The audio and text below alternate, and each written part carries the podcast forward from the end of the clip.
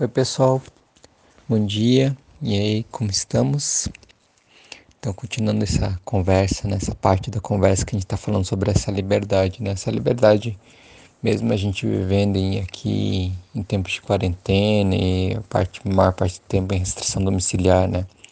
Como que a gente pode se enxergar livre mesmo numa situação como essa? E aí eu comentei no áudio anterior o quanto essa noção de, de liberdade é, dentro da cosmovisão do yoga, tá, enfim, é, é, é, é uma mesma, é um mesmo sentido, né? É um mesmo significado, mas com palavras diferentes, né? Como, como paz, felicidade e liberdade, né? São palavras diferentes para o mesmo estado. E eu comentei também o quanto a liberdade no yoga não é, né, é diferente dessa liberdade que nós normalmente nós introjetamos por conta né, da nossa formação, do, do, do, tipo de sociedade que a gente vive e do tipo de valores que carregamos e o que, que nós normalmente entendemos por liberdade. E isso vale tanto do, dentro de um espectro de, né, do posicionamento político mais liberal quanto do socialista. Né? Quanto eu comentei que o yoga vai trabalhar a partir de uma outra perspectiva. Né? Enfim.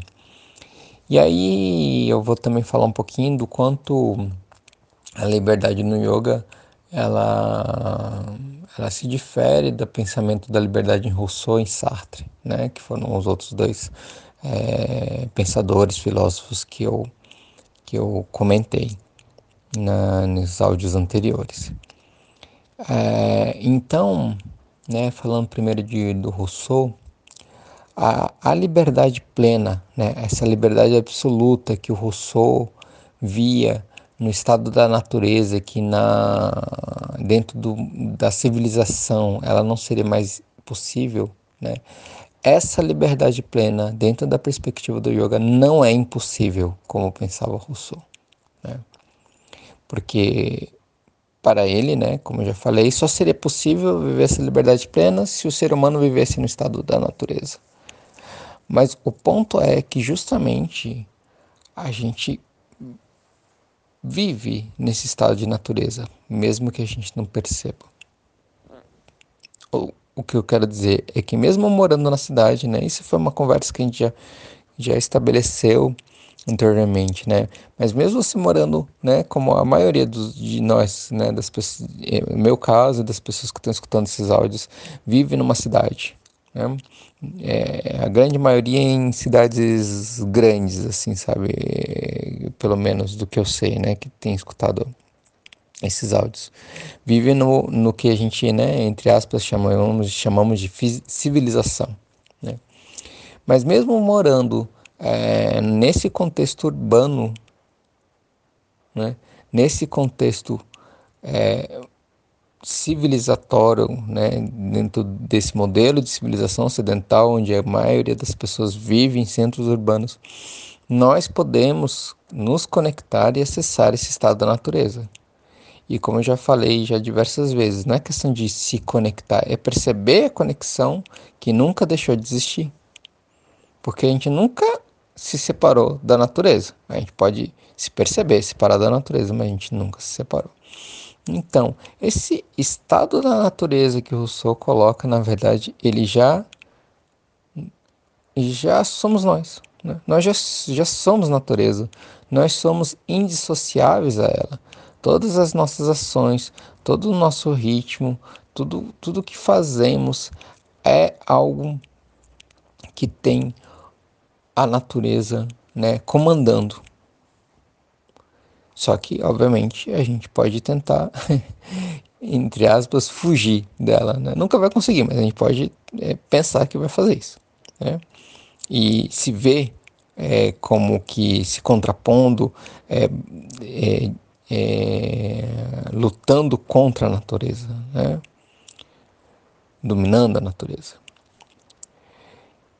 Ou seja, por trás de todos esses papéis sociais que a gente tem, nossas ideologias, visões de mundo, perspectivas, todos esses personagens que nós temos em nossas vidas e que nós nos identificamos, e vivemos através deles, e é importante falar, todos esses papéis sociais, é, eles são necessários para nos relacionarmos uns com os outros, né? né? Ou seja, o papel social de pai, mãe, filho, filha, parente, amigo, profissão, né? Advogado, médico, gari, jornalista, seja lá o que for, né? Esse, entre aspas, esse uniforme que a gente veste todo dia para a gente de, é, desempenhar um determinado papel é, que compete a, aquela função, né? É, aquela função social. Ou seja, por trás desses papéis sociais há uma forma mais pura e simples de existência que é comum a todos, a todos, a todas, a todos os seres. E o autoconhecimento é justamente a busca da compreensão desse eu, esse eu com E maiúsculo, que vai além desses papéis sociais. Né? Essa forma mais pura do que você é. Né?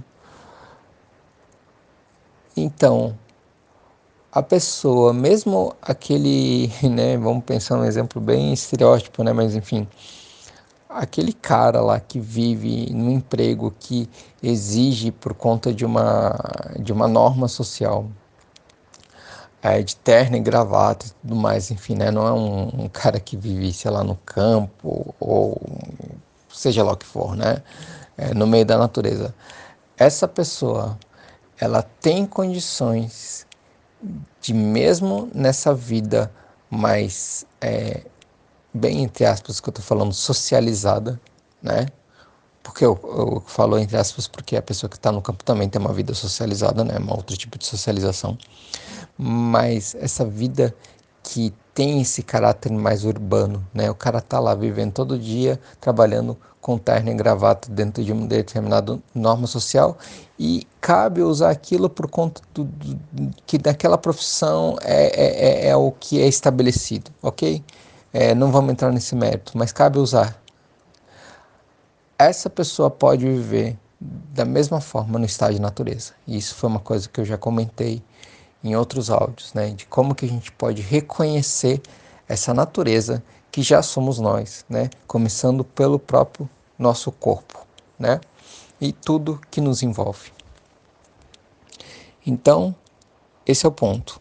A liberdade plena no estado da natureza, que para Rousseau era impossível dentro do yoga, a gente olha e diz: não, é possível, porque nós somos natureza.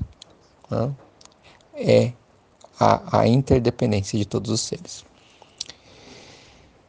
E Além disso, né, aí partindo já para Sartre, Sartre né, a liberdade no yoga, ao contrário do que o Sartre diz, reconhece que há uma ordem cósmica comum a todos. Né, que ele falava que, que isso não, não havia, né, que a, a, os valores iam a partir das ações que as pessoas desempenhavam, a partir da existência delas.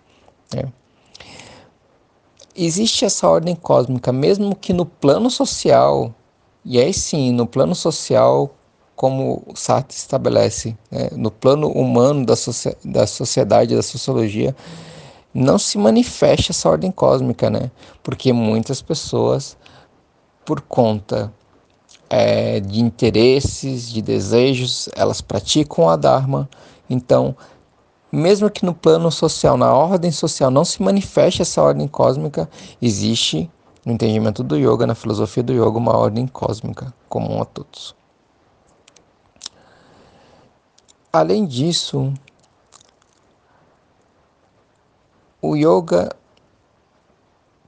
traz para você o entendimento e, e, a importância de se viver o aqui e agora. Né? Então, essa angústia, essa angústia que existe por conta da multiplicidade de escolhas, essa liberdade de escolha que Sartre fala e que gera uma angústia porque você sempre tem que estar escolhendo, né? E aí tem uma infinidade de opções, né? que a vida oferece né, em cada situação. E nos dias de hoje, mais do que antigamente, essas, essa multiplicidade de opções é ainda maior, porque é, até, vamos colocar assim, início do século passado, ainda havia uma certa, uma certa tradição, uma certa tendência a seguir uma tradição, ou seja, seguir um caminho ao longo do tempo mais linear, e isso vem se quebrando ao longo dos, das últimas décadas, ou seja, mesmo com essa infinidade de opções, você vai viver o aqui e agora e vai ficar em paz com as suas escolhas. Porque as suas escolhas fazem o que você é agora. E você está em paz com o que você é agora. E se você está em paz com o que você é agora, você vai estar tá em paz com as suas escolhas. E cada escolha que aparece no teu caminho. A todo momento você pratica a entrega, Ishvara Pranidhana, o desapego. Né? Você vai ficar em paz, porque você vai fazer aquilo de acordo com a sua consciência, com discernimento e o resultado você entrega. Ou seja, essa multiplicidade de escolhas que do ponto de vista sartriano é uma angústia, em yoga isso não cabe, porque você vai viver o aqui e agora. E as escolhas que elas surgem faz parte da vida, mas a mente, a mente mais é, trabalhada, a mente mais estabilizada, ela vai encarar essas multiplicidade de escolhas com naturalidade. Né? Não vai ser fonte de sofrimento. E é isso, tá? Acho que desses dois autores eu tratei mais ou menos o que eu queria tratar para comparar em relação ao yoga e a gente vai continuar essa conversa no próximo áudio. Tá certo, gente? É isso. Um abraço, Loka, Samasta, Sukhino, Bhavantu.